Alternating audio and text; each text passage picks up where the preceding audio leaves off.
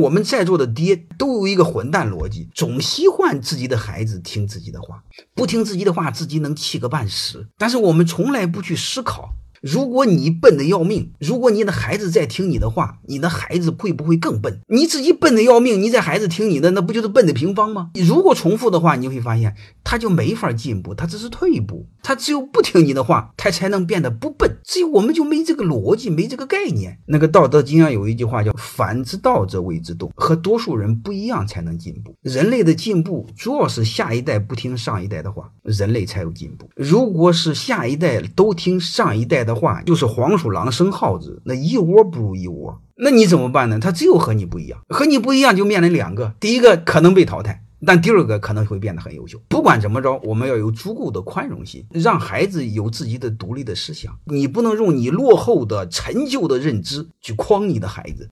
欢迎各位同学的收听，可以联系助理加入马老师学习交流群：幺八九六三四五八四八零。